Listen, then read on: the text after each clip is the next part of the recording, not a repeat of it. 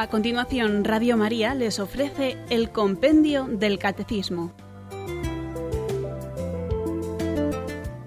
Es un espacio dirigido por el Padre Mario Ortega y el Padre Roberto Visier.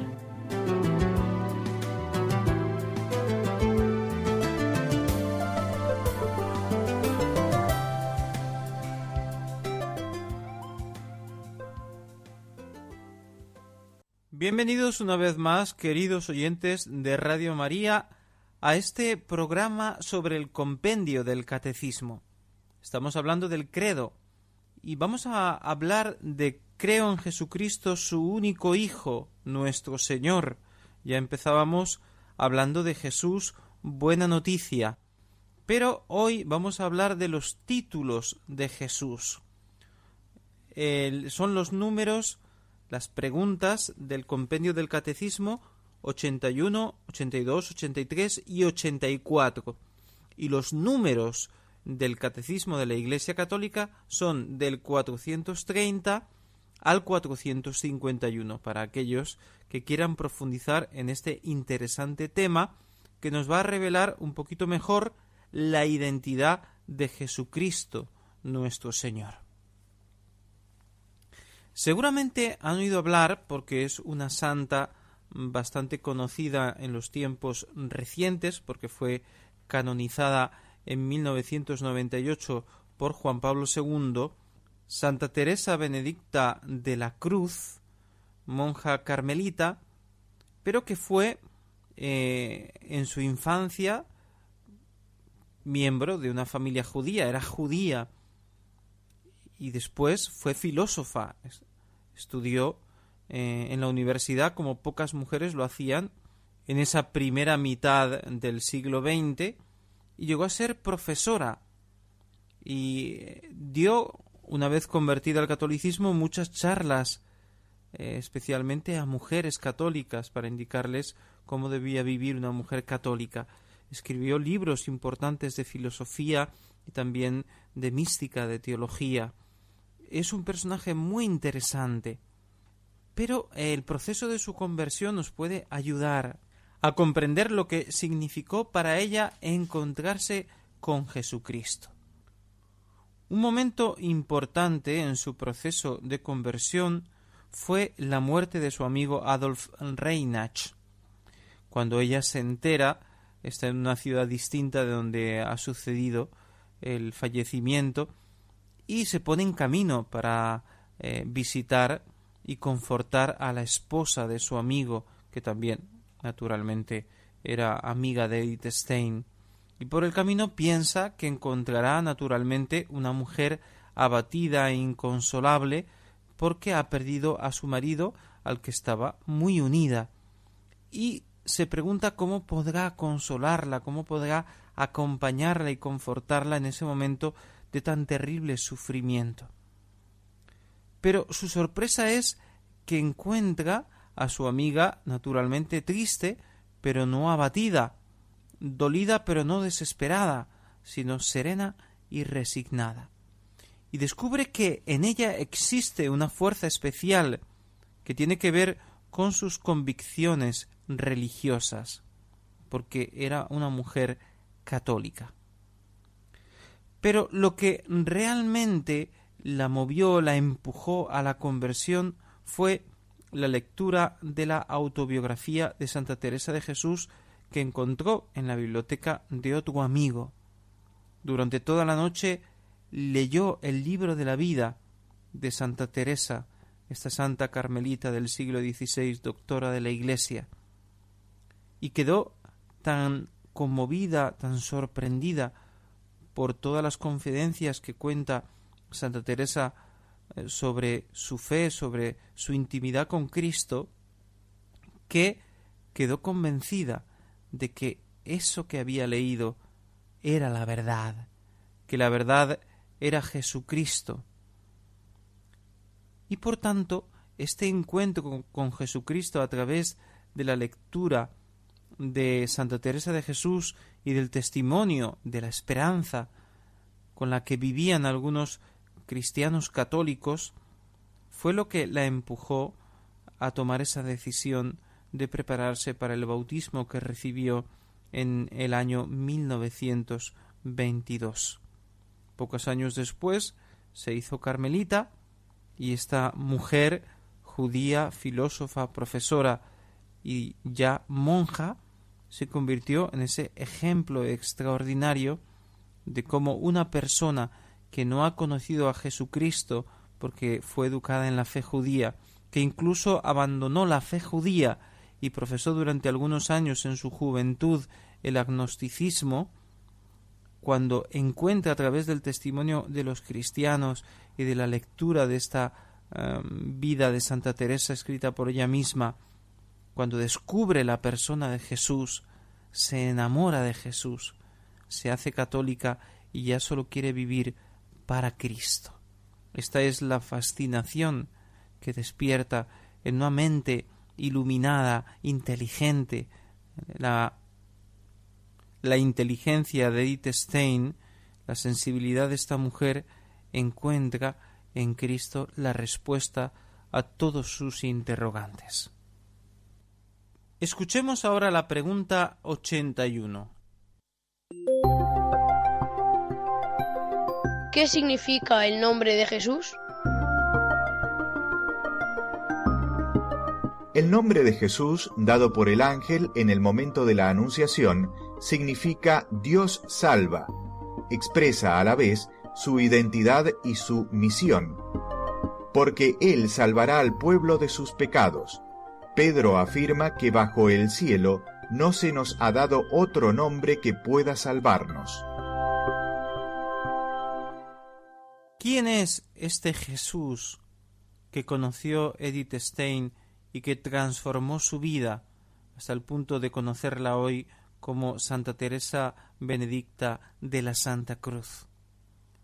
El nombre Jesús ya nos dice algo muy importante significa, como acabamos de escuchar, Dios salva e indica su identidad, porque Él es Dios, Dios salva, es Dios que salva, y su misión, que es salvar a la humanidad del peso del pecado, dar a todos un corazón nuevo, entregar su vida en rescate por todos.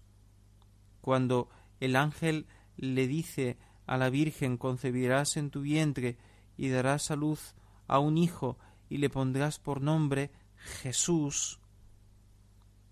Está diciendo, este que van a hacer es Dios hecho hombre y salvará a la humanidad.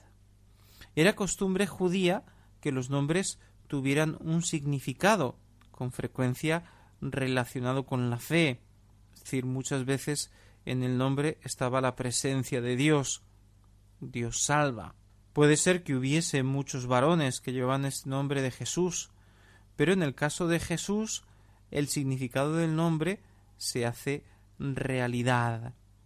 Dice la carta a los filipenses, al nombre de Jesús toda rodilla se doble en el cielo, en la tierra, en el abismo, y toda lengua proclame Jesucristo es Señor, que explicaremos después lo que significa este título de Señor. Jesús, porque es Dios, y en su nombre está la salvación y también el poder de Dios para hacer milagros, por eso lleva este nombre, su nombre se hace realidad. Pero a la vez, invocar el nombre de Jesús puede ser muy eficaz para nuestro crecimiento espiritual, para nuestra vida espiritual. Naturalmente, cuando llamamos a una persona que conocemos bien, ese nombre no es simplemente un nombre, es esa persona.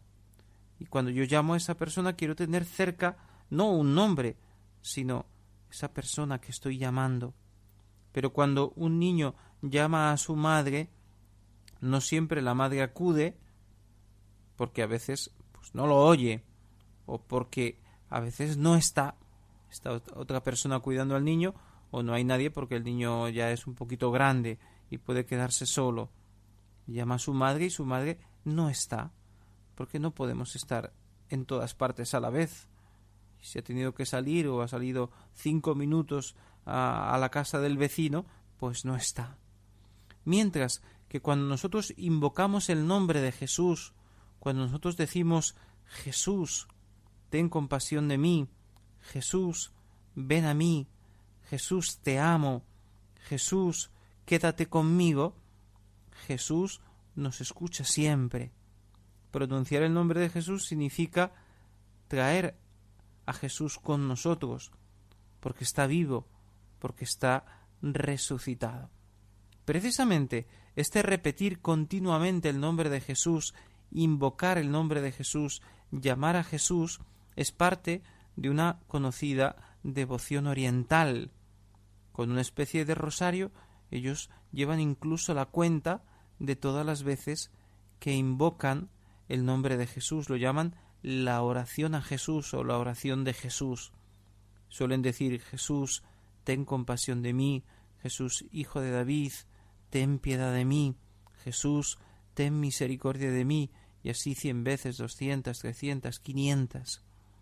Esta repetición que puede parecer monótona y que realmente puede ser vacía cuando se hace con distracción, cuando se hace sin pensar, no deja de ser una invocación a Jesús que normalmente pues tiene una gran eficacia, que cuando es acompañada de una gran fe, de un gran deseo de traer a la memoria, a los labios, a Jesús y de suplicarle su presencia, su ayuda, su compañía, pues esto puede hacer que la persona viva en una presencia habitual del Señor Jesús en su vida, lo cual conduce a una santificación de la persona. Por eso esta devoción, que es practicada sobre todo, como digo, en las iglesias cristianas orientales, católicas orientales, pues es muy hermosa y también puede servirnos a nosotros. Podemos leer la historia de esta devoción o, o una explicación estupenda de lo que significa esta devoción en el pequeño libro que es un clásico de la espiritualidad oriental que se llama el peregrino ruso. Se lo recomiendo. Es un libro pequeño y delicioso. Muchos santos nos muestran esta devoción al nombre de Jesús, que además existe esa fiesta del santo nombre de Jesús. Fueron grandes devotos del nombre de Jesús San Bernardo y sobre todo San Bernardino de Siena. Escuchemos esta oración de San Bernardino de Siena, que nos sirve de colofón de este primer cuarto de hora que hemos dedicado a hablar de el nombre de Jesús. Este es aquel santísimo nombre, anhelado por los patriarcas, esperado con ansiedad, demandado con gemidos, invocado con suspiros, requerido con lágrimas, donado al llegar la plenitud de la gracia. No pienses en un nombre de poder, menos en uno de venganza, sino de salvación. Su nombre es misericordia, es perdón. Que el nombre de Jesús resuene en mis oídos, porque su voz es dulce y su rostro bello. No dudes, el nombre de Jesús es fundamento de la fe mediante el cual somos constituidos hijos de Dios. La fe de la religión católica consiste en el conocimiento de Cristo Jesús y de su persona, que es luz del alma, franquicia de la vida, piedra de salvación eterna. Quien no llegó a conocerle o le abandonó camina por la vida en tinieblas y va a ciegas con inminente riesgo de caer en el precipicio. No hay otro fundamento fuera de Jesús, luz y puerta, guía de los descarriados, lumbrera de la fe para todos los hombres, único medio para encontrar de nuevo al Dios indulgente y una vez encontrado, fiarse de Él y poseído, disfrutarle. Esta base sostiene la Iglesia, fundamentada en el nombre de Jesús. Y hacemos nuestra primera pausa.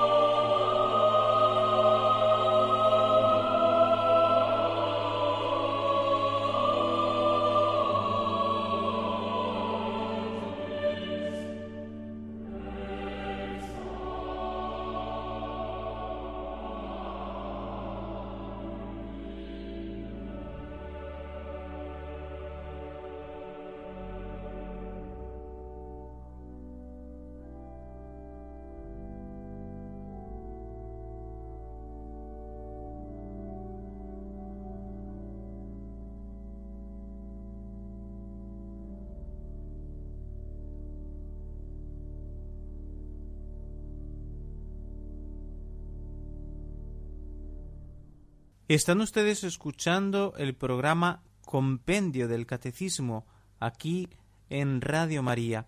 En los micrófonos el Padre Roberto Visiera. Y estamos hablando de los títulos de Cristo. Estamos intentando penetrar en la identidad de Jesús de Nazaret. Y el credo nos dice creo en Jesucristo. Escuchemos ahora la pregunta 82. ¿Por qué Jesús es llamado Cristo? Cristo en griego y Mesías en hebreo significan ungido. Jesús es el Cristo porque ha sido consagrado por Dios, ungido por el Espíritu Santo para la misión redentora. Él es el Mesías esperado por Israel y enviado al mundo por el Padre. Jesús ha aceptado el título de Mesías precisando, sin embargo, su sentido, bajado del cielo, crucificado y después resucitado. Él es el siervo sufriente que da su vida en rescate por muchos. Del nombre de Cristo nos viene el nombre de cristianos.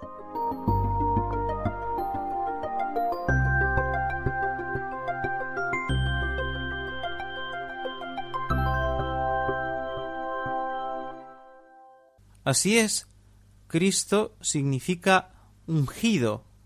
Los reyes en el Antiguo Testamento eran ungidos por el profeta. Así fue el rey Saúl, el rey David, el rey Salomón. Fueron ungidos con aceite, que significaba que habían sido elegidos por Dios para eh, desempeñar ese papel de rey de Israel. Cuando la escritura habla del ungido, no solamente de un rey ungido, sino del ungido con mayúsculas, está hablando del Mesías.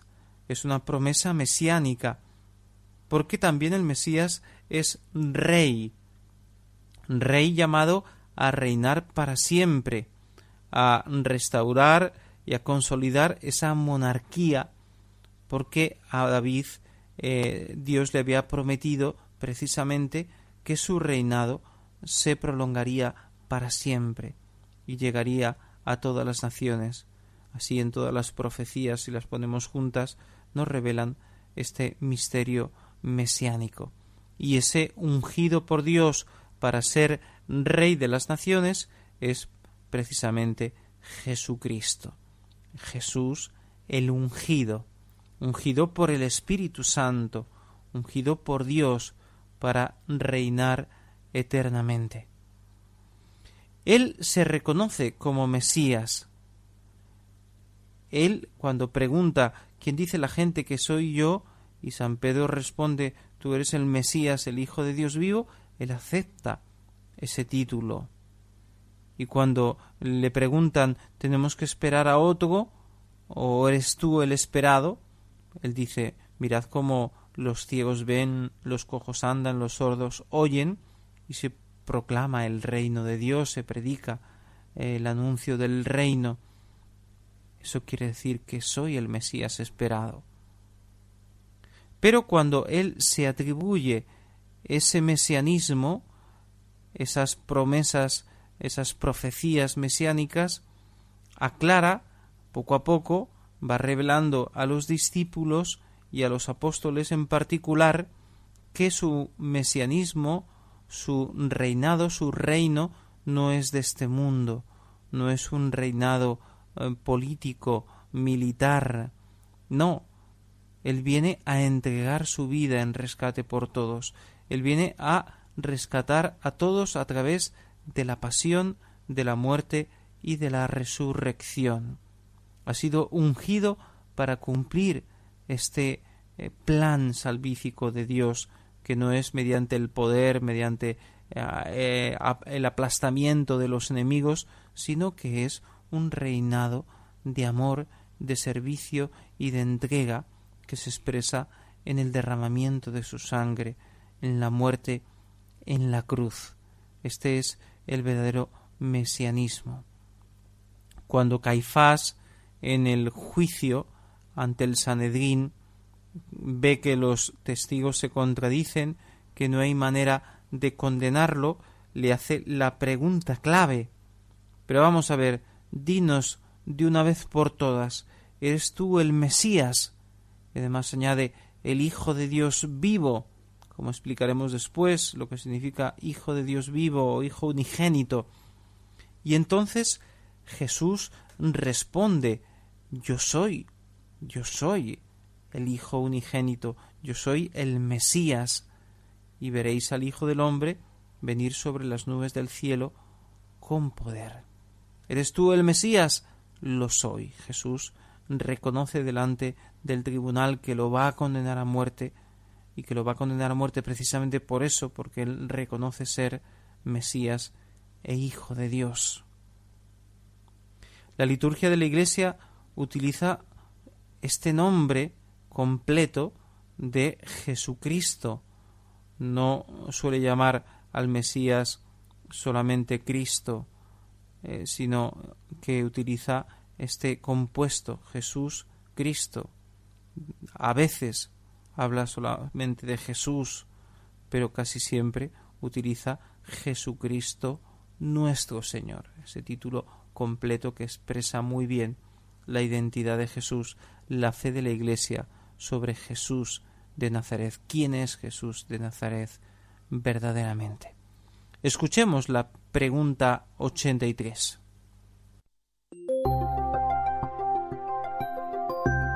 ¿En qué sentido Jesús es el Hijo unigénito de Dios?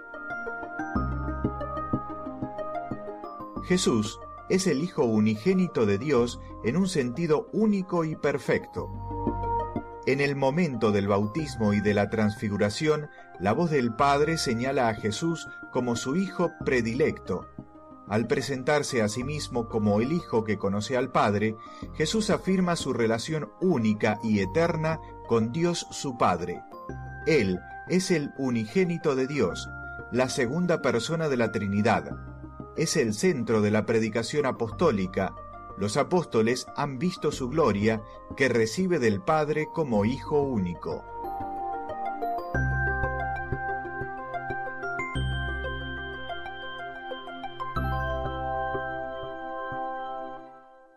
El Hijo unigénito de Dios. Dice la respuesta que acabamos de escuchar que Hijo unigénito aplicado a Jesucristo tiene un sentido único y perfecto único en el sentido de que nadie puede decir que es unigénito de Dios. Cuando nosotros decimos que somos hijos de Dios, lo somos por adopción, lo somos gracias a Jesús, porque participamos de los méritos que Él nos ha merecido por su pasión, muerte, resurrección, ascensión, por todo el misterio de la redención. Nosotros nos convertimos en hermanos de Jesús, en hijos del Padre, en hijos de Dios, pero no como Él, que es el único verdaderamente hijo de Dios por naturaleza, no por gracia o por adopción. Y lo es de modo perfecto por aquello que explicábamos cuando hablábamos de la Santísima Trinidad, porque Él participa de la naturaleza de Dios de un modo pleno y total. Él es Hijo verdadero de Dios porque es engendrado desde toda la eternidad, es la segunda persona de la Santísima Trinidad que procede del Padre desde toda la eternidad, engendrado desde toda la eternidad. Por eso es el Hijo unigénito de Dios.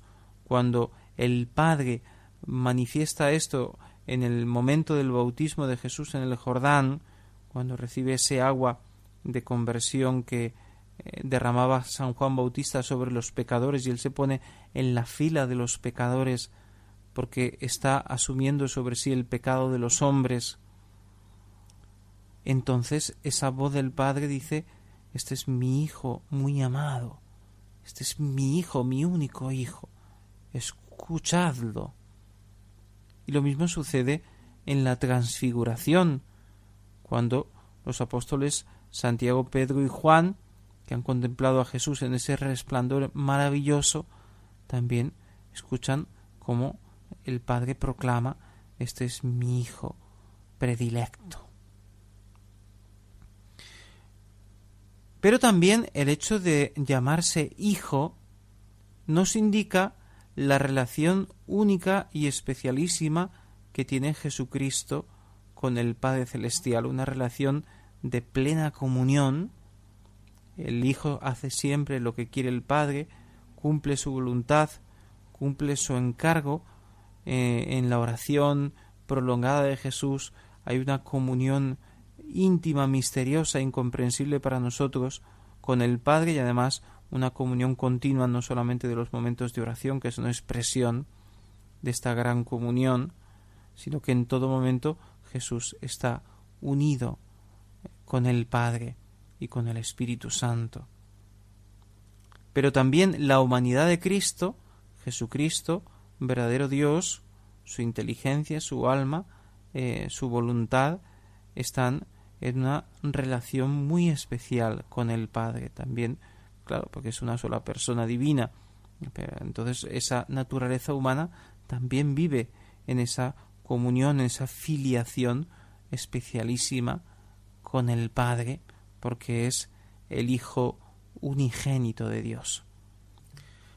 Precisamente lo que los jefes judíos no quieren ni pueden aceptar es que Él trate a Dios Padre, a Yahvé Dios, al Creador de todo, al Señor de Israel con esa familiaridad con que lo hace, eh, porque de alguna manera, siendo un hombre, como ellos dicen, se hace Dios.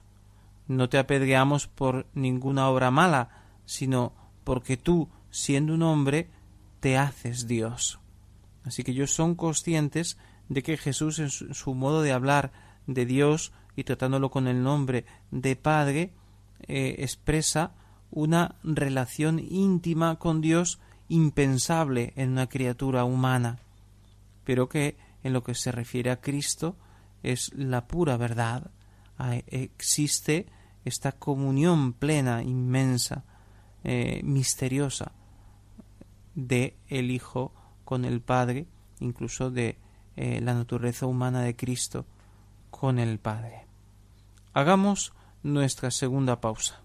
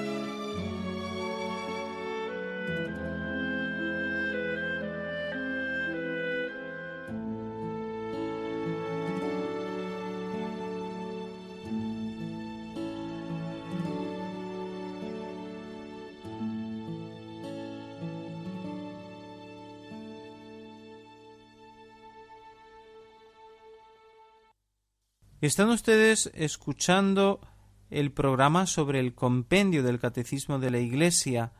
Aquí en Radio María les habla en el micrófono el Padre Roberto Visier. Estamos hablando de los títulos de Cristo. Hemos hablado de lo que significa el nombre de Jesús, de lo que significa Cristo y de lo que significa decir que Jesús es el Hijo unigénito. Y finalmente explicamos lo que significa el título Señor. Escuchemos la pregunta 84. ¿Qué significa el título de Señor?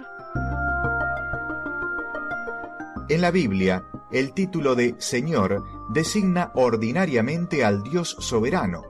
Jesús se lo atribuye a sí mismo y revela su soberanía divina mediante su poder sobre la naturaleza, sobre los demonios, sobre el pecado y sobre la muerte, y sobre todo con su resurrección. Las primeras confesiones de fe cristiana proclaman que el poder, el honor y la gloria que se deben a Dios Padre se le deben también a Jesús. Dios le ha dado el nombre sobre todo nombre. Él es el Señor del mundo y de la historia, el único a quien el hombre debe someter de modo absoluto su propia libertad personal.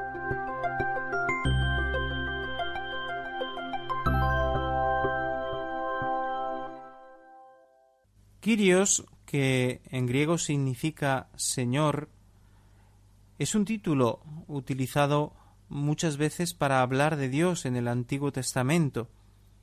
Indica la soberanía de Dios, su realeza, su dominio, su poder, el, el, hecho de que como creador posee todo, gobierna todo, todo le está sometido.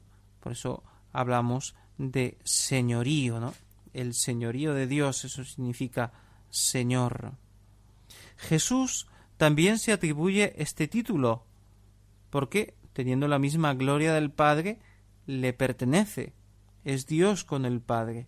Así que si el Padre es Señor, también Jesucristo es Señor.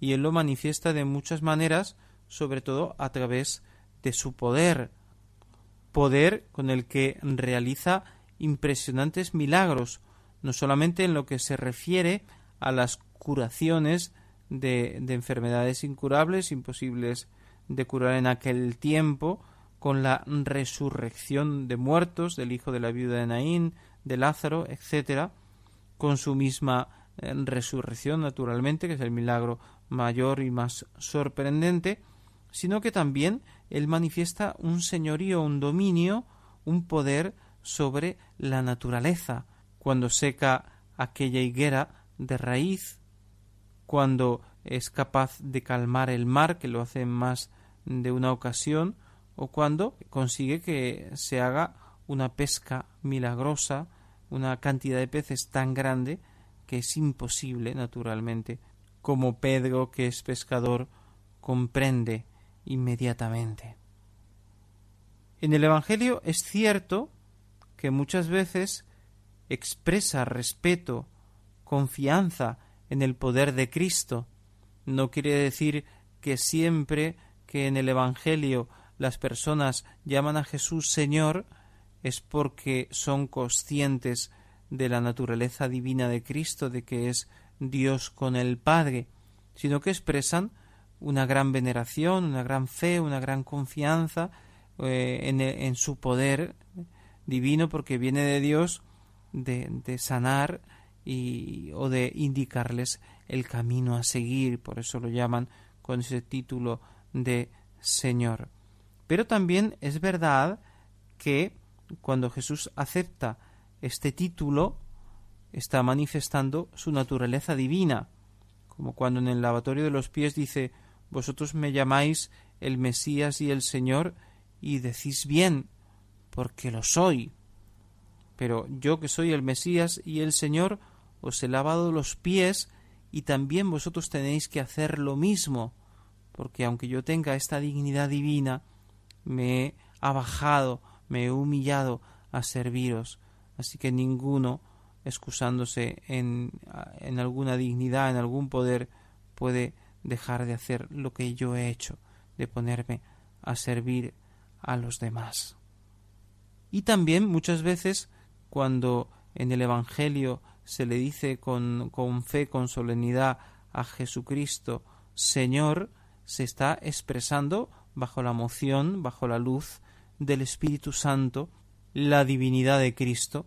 Pensemos, por ejemplo, eh, en ese momento extraordinario, maravilloso, cuando Tomás Apóstol ve a Jesús resucitado y él que había dudado de su resurrección porque no estaba presente en la primera aparición de Jesús a los apóstoles había dicho si no lo veo, no lo creo. Ahora lo ve y seguramente, porque no le dice el Evangelio si cayó de rodillas o no cayó de rodillas, pero yo creo que sí, que cayó de rodillas y, y repitió esta oración maravillosa, breve, pero que era una profesión de fe en Jesucristo resucitado, verdadero Dios, Señor mío y Dios mío. Dice dos veces lo mismo. Tú eres mi Señor porque eres mi Dios. Así que cuando el católico dice nuestro Señor Jesucristo, o dice en una oración personal refiriéndose a Jesús, tú eres mi Señor, palabras de Santo Tomás Apóstol, Señor mío, Dios mío, tú eres mi Señor. Y mi Dios está reconociendo que a Jesús le está sometido todo, porque Él es el Rey del universo. Y por tanto es Señor de todo. Es el que merece que todo sea llevado hasta Él. Porque tenemos que recapitular todas las cosas en Cristo. Él es a la vez el dueño de mi vida. Cuando yo digo, Jesús, tú eres mi Señor, estoy diciendo, mi vida te pertenece, yo quiero hacer lo que tú me mandes, yo me voy a dejar gobernar y guiar por ti, porque tú eres mi Señor. Y ahora sí, hagamos nuestro resumen de hoy, nuestras conclusiones de este tema tan hermoso que hemos compartido. Hoy también tomamos nuestras conclusiones del Catecismo de la Iglesia Católica, que hace un resumen muy bonito de estos títulos de Cristo. Son los números del 452 al 455. Y dice así, el nombre de Jesús significa Dios salva. El niño nacido de la Virgen María se llama Jesús, porque Él salvará a su pueblo de sus pecados. No hay bajo el cielo otro nombre dado a los hombres por el que nosotros debamos salvarnos. Está citando el Evangelio de San Mateo y también el libro de los Hechos en el capítulo 4. El nombre de Cristo significa ungido, Mesías. Jesús es el Cristo porque Dios le ungió con el Espíritu Santo y con poder. Era el que ha de venir, el objeto de la esperanza de Israel. El nombre de Hijo de Dios significa la relación única y eterna de Jesucristo con Dios su Padre. Él es el Hijo único del Padre y Él mismo es Dios. Para ser cristiano es necesario creer que Jesucristo es el Hijo de Dios con este sentido que acabamos de explicar. El nombre de Señor significa la soberanía divina. Confesar o invocar a Jesús como el Señor es creer en su divinidad. Nadie puede decir Jesús es Señor sino por influjo del Espíritu Santo. Es una cita de San Pablo de la primera carta a los Corintios. Con estas palabras nadie puede decir Jesús es Señor, sino por influjo del Espíritu Santo concluimos este programa de hoy y esperamos las preguntas de nuestros oyentes. Para participar en directo 91 153 8550 91 153 8550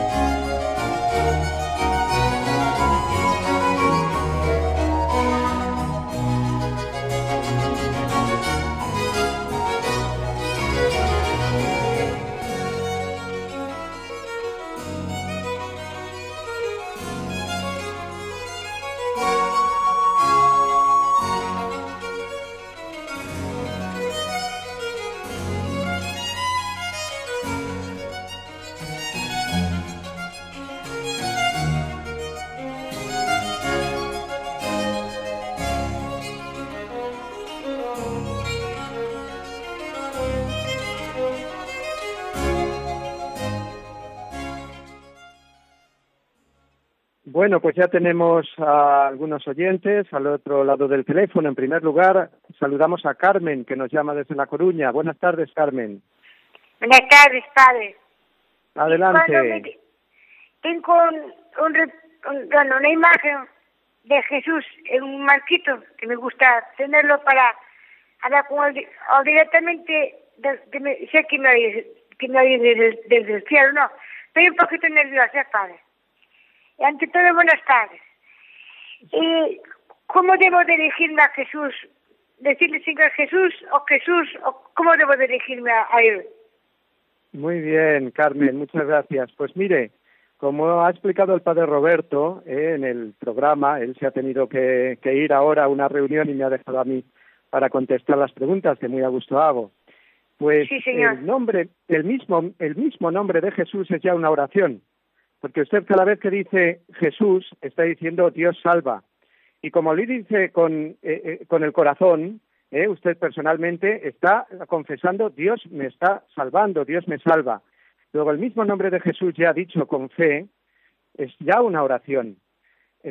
Además de ser una oración, el llamar a Jesús por su nombre nos está haciendo ya vivir esa cercanía porque si Dios nos salva es porque ha venido a nosotros, como explicaremos mañana, que vemos el, eh, veremos el tema de la encarnación, las preguntas referidas al tema de la encarnación, nos estamos dirigiendo no a un Dios lejano, sino a un Dios cercano, que está con nosotros y que está especialmente presente en el sacramento de la Eucaristía.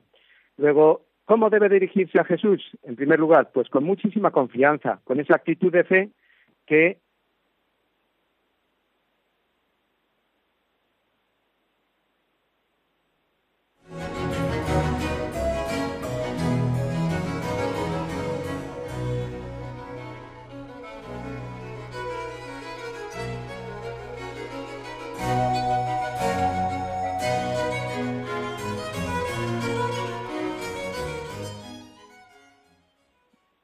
Bueno, se ha cortado un poquito, parece la llamada. Estábamos contestando a Carmen que nos preguntaba sobre el modo de dirigirse a Jesús y le decíamos que el mismo invocar a Jesús por su nombre es ya una oración porque le estamos diciendo Dios me salva, Dios es mi salvador.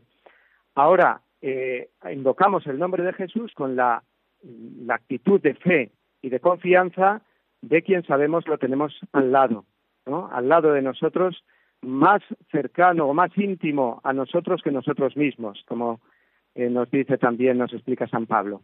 Vamos a dar ahora paso a María, que nos llama desde Madrid. Buenas tardes, María.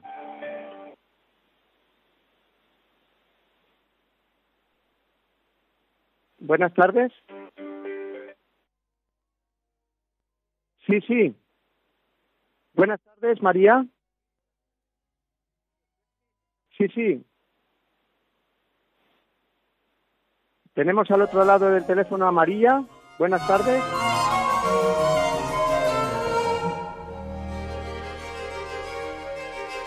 Vamos a dar paso ahora a Rosario, que nos llama desde Ciudad Real. Buenas tardes, Rosario. Hola, buenas tardes. Mire, eh, ante todo felicitarles por el programa porque es una maravilla, bueno, este y todo, porque yo estaría enganchada todos los días y a todas horas. Y siempre que puedo estoy, claro. Pero quería preguntar que ha recomendado un, un librito. ¿Cómo es como me ha dicho que se titulaba para ver si lo podía conseguir? Pues mire, le voy a decir una cosa. El programa de hoy lo ha hecho el padre Roberto. Y no recuerdo yo ahora bien que soy el padre Mario y estoy contestando las preguntas porque el padre Roberto no ha podido quedarse. Ah, no recuerdo ahora muy bien el título del libro. Así que yo se lo digo mañana al padre Roberto para primero que haga en ah. este momento de las preguntas sea recordar ese ese libro que, que ha pues recomendado. pues sí, pues muy ¿Eh? bien. Muchísimas gracias. Y le felicito de verdad porque al oír Radio María, al oír todos los programas de Radio María, pues se está formando y, y está viviendo su fe, pues Pues con muchas gracias de Dios, claro que sí. Sí, sí, gracias a Dios y a la Virgen que nos ha dado este regalo tan grande. Muy bien, Rosario, Dios le bendiga, ¿eh? lo mismo digo, muchísimas gracias. Adiós. Adiós, adiós. Y ahora eh, vamos a ver si entra María, que nos llama desde Madrid. Buenas tardes, María. Sí, buenas tardes. El nombre del libro era el, nombre del libro era El peregrino ruso. Ay, mira por dónde, cierto. Sí, lo tenía apuntado. Cierto. Y mire, es que estaba, pues oyendo, estaba oyendo hablar al padre Roberto y mire, efectivamente, cuando ha dicho que se lee, que, bueno, que Einstein leía en Santa Teresa de Jesús, pues yo digo, cuánto, que efectivamente, cuánto bien hace leer la vida de los santos. Y mire, me da mucha pena, me da mucha pena porque ya no se lee la vida de los santos. Se ha pasado esto de moda y hay otras modas, claro. Y mire, los padres ya no les compran a los niños esos libros de vida de santos que tanto bien nos han hecho a los que los hemos leído. Y estos libros, cuando se leen de los santos y se intenta, cuando se lee esto, se intenta imitar esa vida como si, como si ves otras cosas, intentas imitar esas otras cosas. Sí, sí, sí, sí, efectivamente. Sí, yo pienso que también esto, esto es, yo pienso que ha sido muy bonito recordarlo porque ahí se, ahí también se ve y intenta vivir la santa humanidad de Cristo, que esto es como muy importante porque si esa santa lo hacía, tú piensas, yo también puedo hacer algo de esto y, y, vas adquiriendo de alguna manera el acercamiento a Jesucristo y lo vas conociendo en su, en su santa humanidad. Y esto es muy bueno de, lo, de los libros. Era esto. ¿eh? Muy bien, María. Pues muchísimas gracias por su aportación.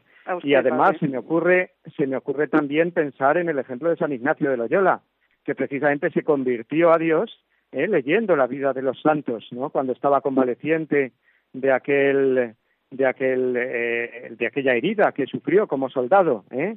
Si alguno lo que estoy diciendo eh, le, no lo sabe, pues precisamente ahí tiene la ocasión de acercarse a la vida de San Ignacio, porque como nos ha recordado María, es algo buenísimo que ya desde niños pues conozcamos la vida de los santos.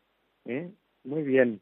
Pues aprovecho, eh, mientras nos entran más llamadas, para decir que es muy importante el programa de hoy porque ha sido una presentación de, eh, Jesús a través de los nombres de Jesús. El nombre es Jesús, pero en los títulos de Cristo, de Señor, de Hijo de Dios, eh, de Hijo del Hombre, pues son los títulos que hacen referencia a su identidad, a quién es Jesús y viene muy bien, así lo hace el compendio y así lo hace también el Catecismo Mayor, viene muy bien iniciar esta parte del credo, la cristología, es decir, los números que nos hablan, nos exponen la doctrina eh, sobre Cristo, la parte del credo sobre Cristo, viene muy bien iniciarlo con estos títulos eh, de Cristo. ¿no? Mañana en concreto veremos el, hablaremos de la encarnación ¿eh? y, de cómo Jesús es verdadero Dios y verdadero hombre.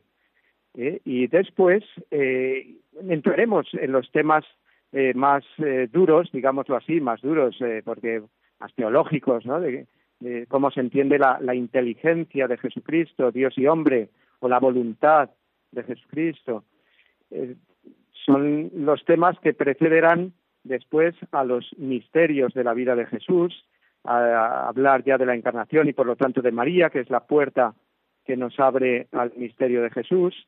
¿eh? Eh, nos esperan, desde luego, ahora unos programas mm, muy hermosos por el contenido y yo espero que nuestros oyentes aprovechen bien ¿eh? y no se pierdan, digamos, mm, por el credo, sino que no se pierdan, me refiero a no sepan dónde estamos, pues sepan que estamos aquí al inicio de la segunda parte del credo, que es la parte de Cristología, la parte de Cristo. Vamos a dar paso a una llamada más. Eh, me parece que sí, que entra una llamada que nos llama Juan desde Orense. Buenas tardes. Muy bien, eh, parece ser que, que no está esta llamada y vamos a terminar ya. Y lo hacemos como siempre con el rezo del Ave María y con la bendición final. A ella, María, como he dicho antes, que es la puerta para entender el misterio de Cristo y para llegar hasta Cristo, nos dirigimos ahora y diciéndole, Dios te salve María, llena eres de gracia, el Señor es contigo, bendita tú eres entre todas las mujeres, y bendito es el fruto de tu vientre Jesús. Santa María, Madre de Dios, ruega por nosotros pecadores, ahora y en la hora de nuestra muerte. Amén. Y la bendición de Dios Todopoderoso, Padre, Hijo y Espíritu Santo, descienda sobre vosotros y os acompañe siempre. Amén. Hasta mañana, si Dios quiere, queridos oyentes.